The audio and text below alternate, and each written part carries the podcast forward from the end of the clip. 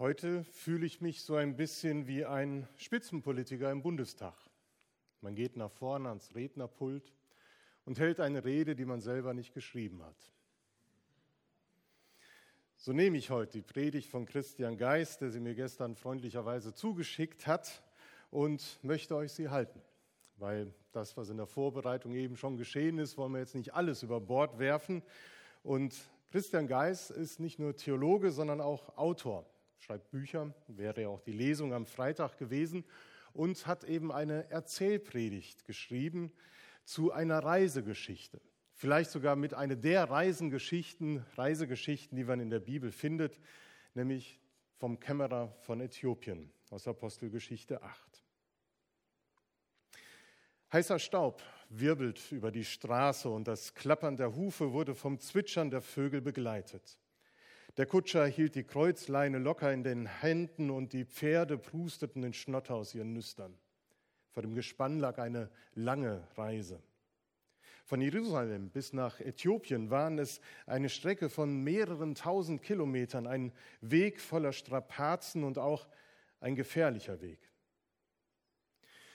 Doch dies störte den Mann in der Kutsche kaum. Er wusste, was ihn auf dieser Reise beschäftigen würde.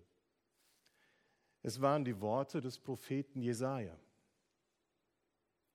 Leise raschelte das Pergament, als er die Rolle ein Stück weit auseinanderzog und die Schrift betrachtete. Was für eine wunderschöne Sprache, was für ein erhabener Text. Diese Übersetzung eines uralten Textes in die Weltsprache dieser Zeit. Denn vermutlich las der Mann den Text auf Griechisch. Seine Augen begannen den Text zu entziffern und es waren faszinierende Metaphern und Bilder, die er dort entdeckte. Wie ein Schaf wurde er zur Schlachtung geführt und wie ein Lamm vor seinem Scherer stumm ist, so tat er seinen Mund nicht auf. Diese Worte las er und er war von der Schönheit der Metapher berührt. Er war froh, dass er dieses wertvolle Prophetenbuch hatte erwerben können. Denn selbstverständlich war das keineswegs gewesen.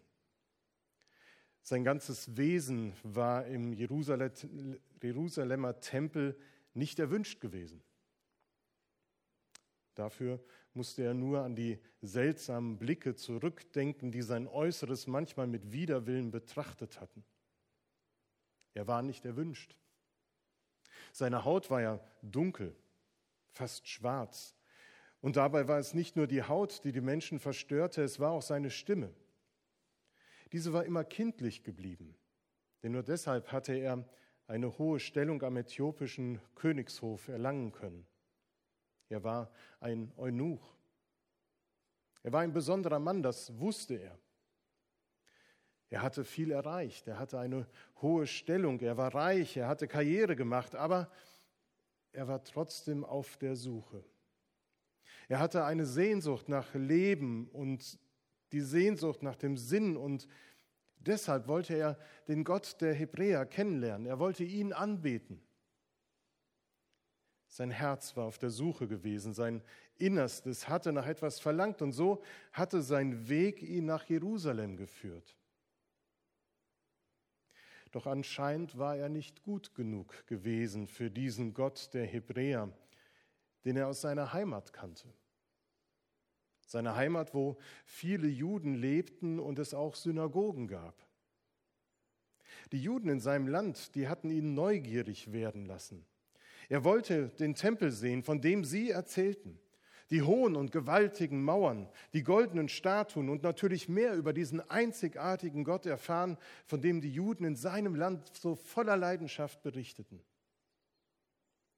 Ein Gott, der Menschen befreit, ein Gott, der errettet, ein Gott, der Leben verändert.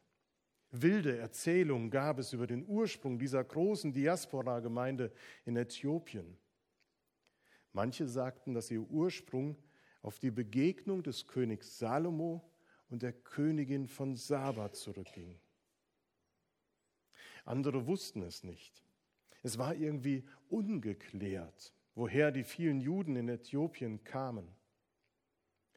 Für den Kämmerer waren der Ursprung und die Tradition des Glaubens auch nicht entscheidend. Für ihn waren die Erzählungen über die Wunder dieses großen Gottes entscheidend gewesen. Sie haben ihn motiviert, diese lange Reise zu unternehmen.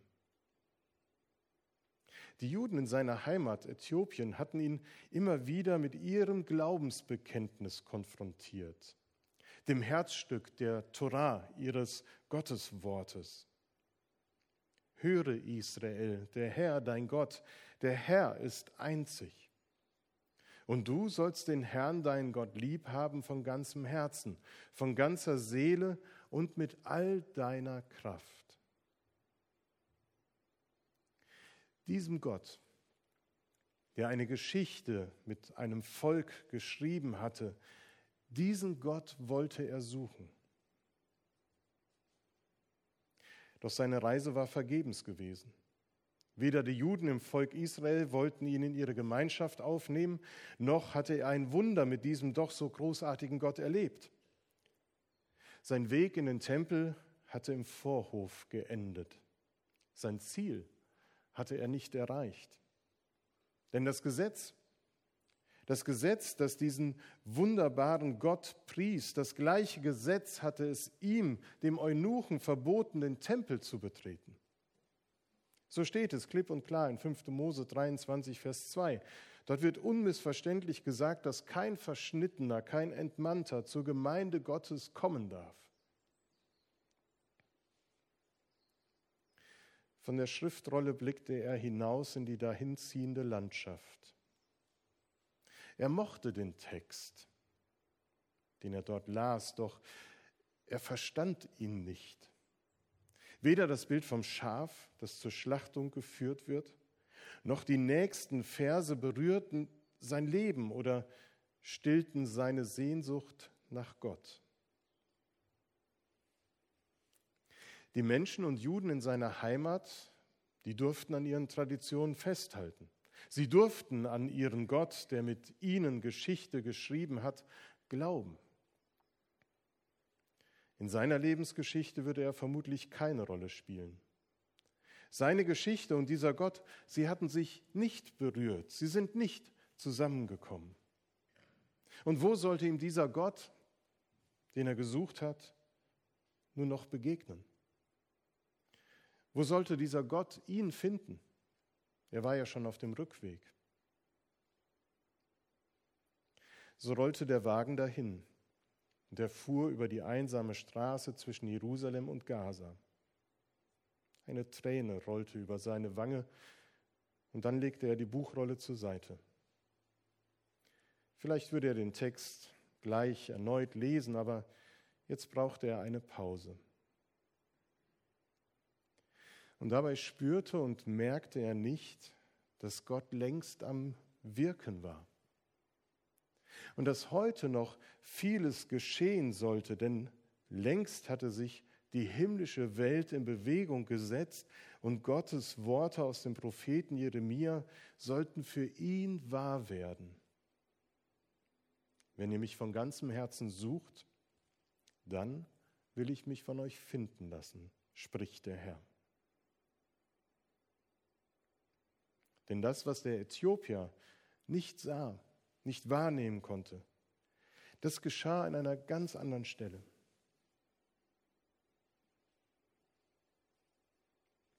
An einer anderen Stelle in Israel hatte Gott einen Engel zu Philippus gesandt, Philippus, dem Diakon der Gemeinde Jesu in Jerusalem, der sich gerade in Samaria aufhielt. Dort erschien der Engel des Herrn dem Philippus und sagte folgendes: Steh auf und gehe nach Süden auf die Straße, die von Jerusalem nach Gaza hinabführt und öde ist. Philippus hörte die Worte des Engels und er erkannte, dass dies eine Botschaft von Gott, seinem Herrn war.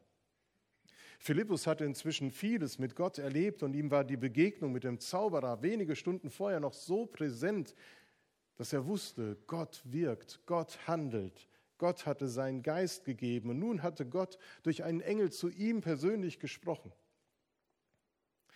Natürlich wäre es irgendwie schön gewesen für Philippus, etwas mehr Informationen zu bekommen, wenn er gewusst hätte, was jetzt passiert, wenn er sich auf den Weg macht.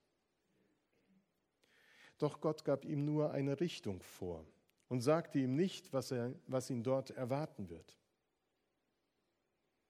Philippus geht, denn dies war für ihn klar, er würde Gottes Wort folgen, auch wenn er nur eine Richtung und nicht das Ziel kannte.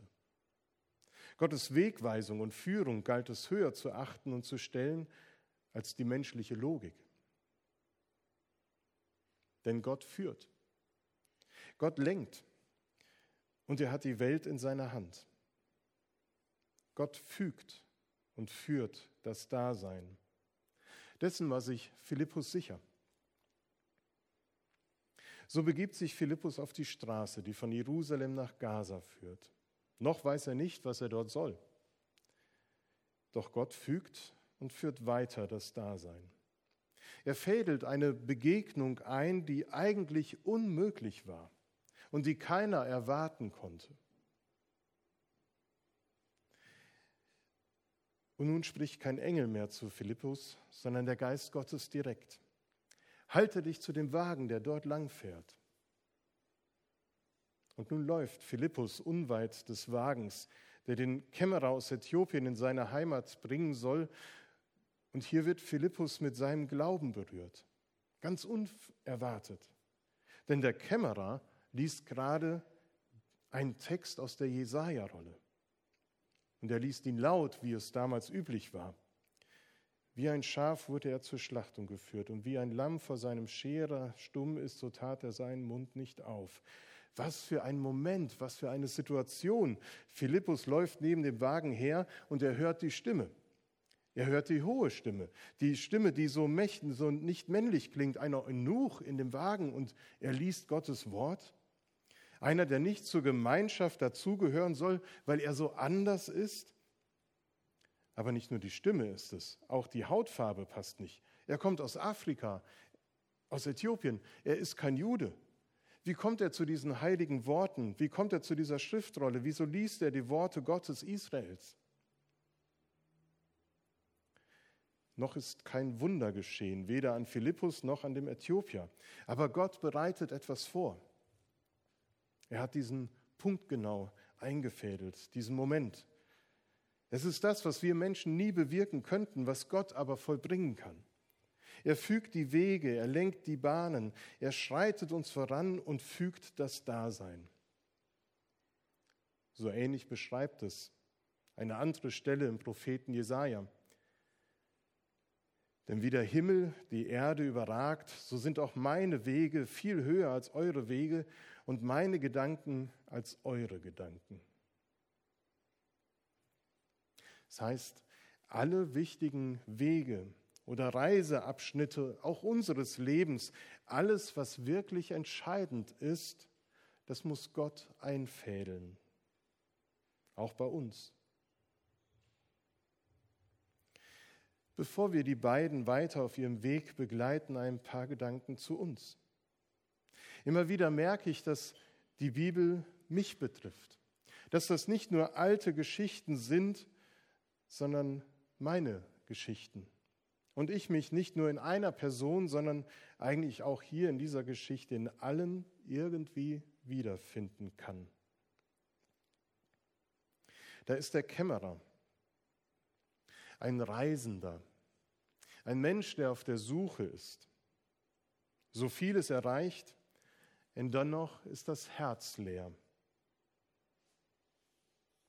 Er war in einer hohen Position angekommen, aber er suchte nach Gott. Als Theologe setzt man sich auch mit den Philosophen auseinander. Und so hätte zum Beispiel der große Philosoph Albert Camus dem Äthiopier von dieser Reise grundsätzlich abgeraten. Denn Camus sagte, dass der Mensch in seinem Leben lernen muss, die Sinnlosigkeit zu ertragen. Der Mensch soll in seinem Leben lernen, die Sinnlosigkeit zu ertragen.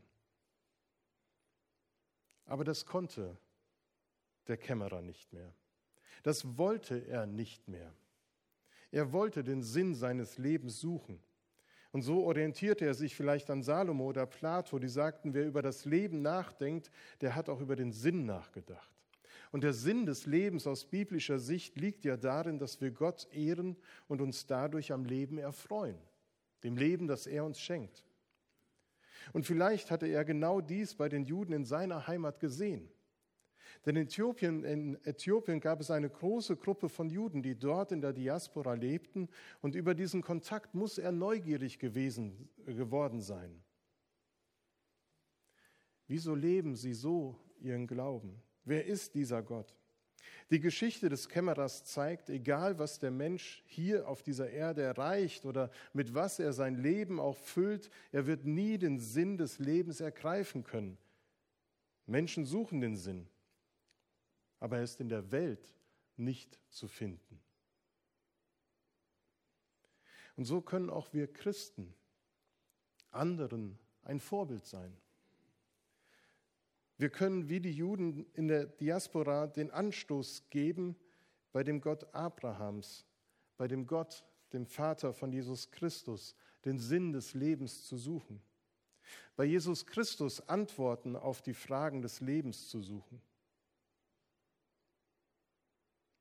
Wir leben unseren Glauben und können andere neugierig machen, diesem Glauben auf die Spur zu kommen.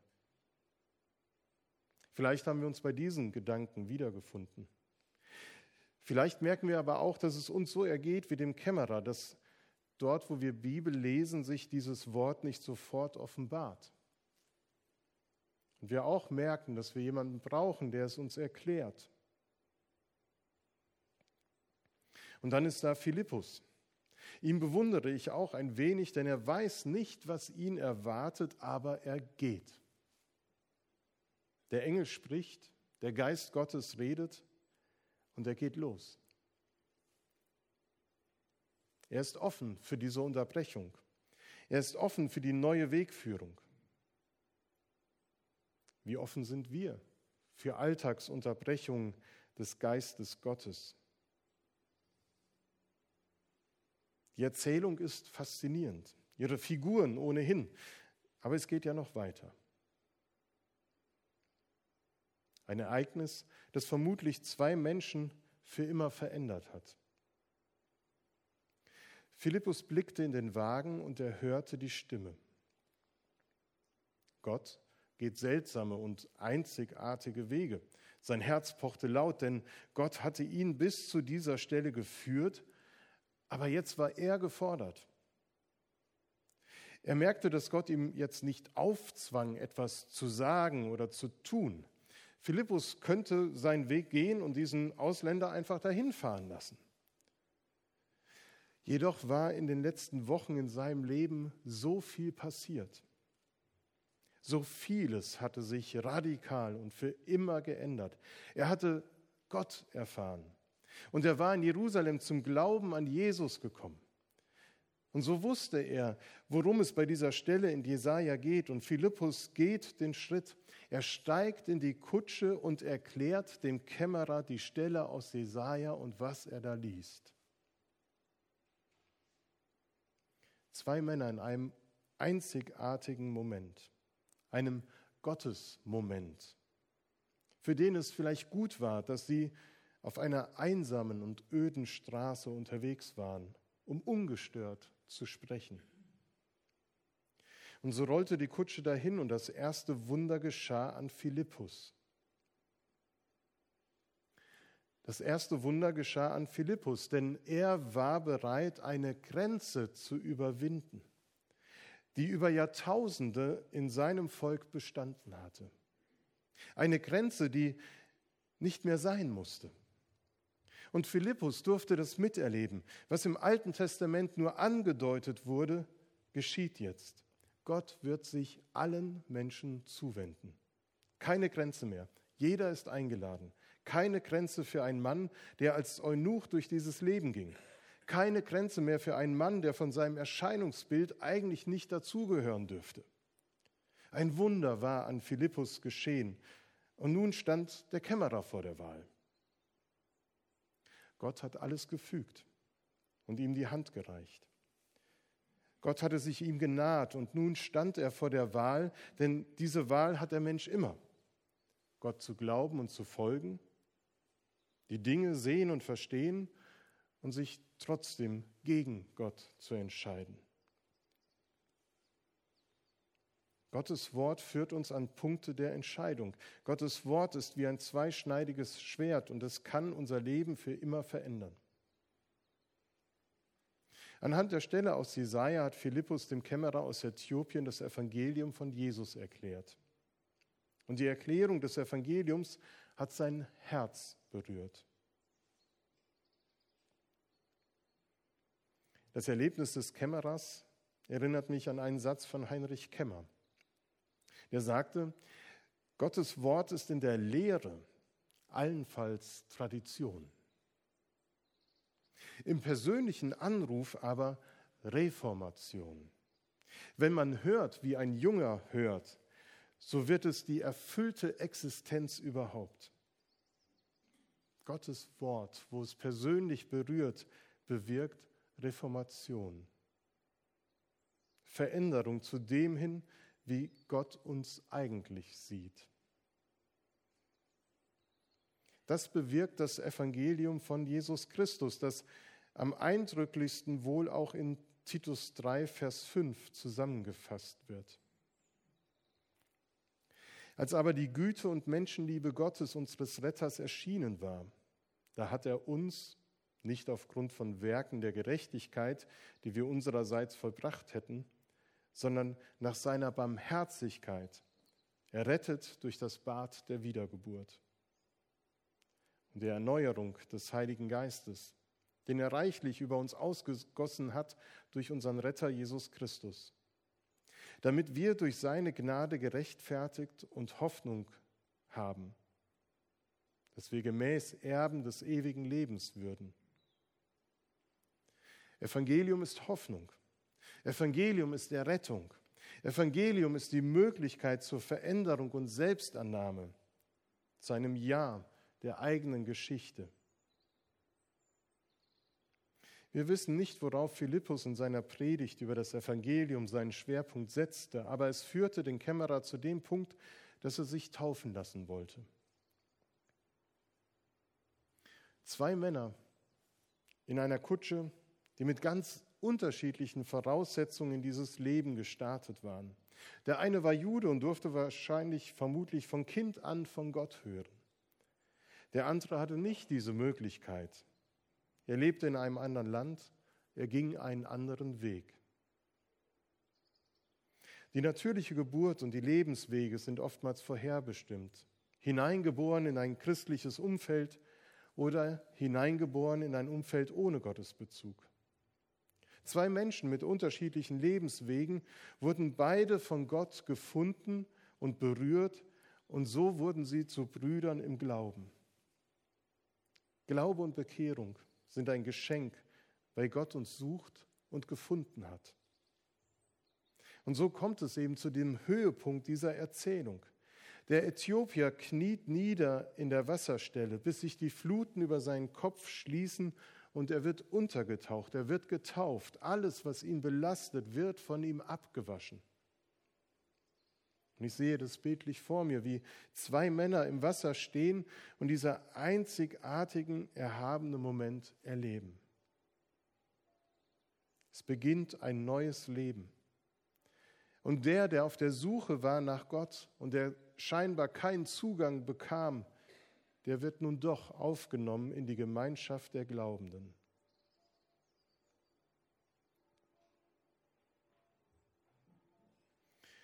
Wo befinde ich mich in dieser Erzählung vom Kämmerer aus Äthiopien? Wo bildet das, was dort gesagt wird, meine Reisegeschichte durch mein Leben ab? Wessen Weg gleicht mein Weg? Wessen Schuhe trage ich gerade?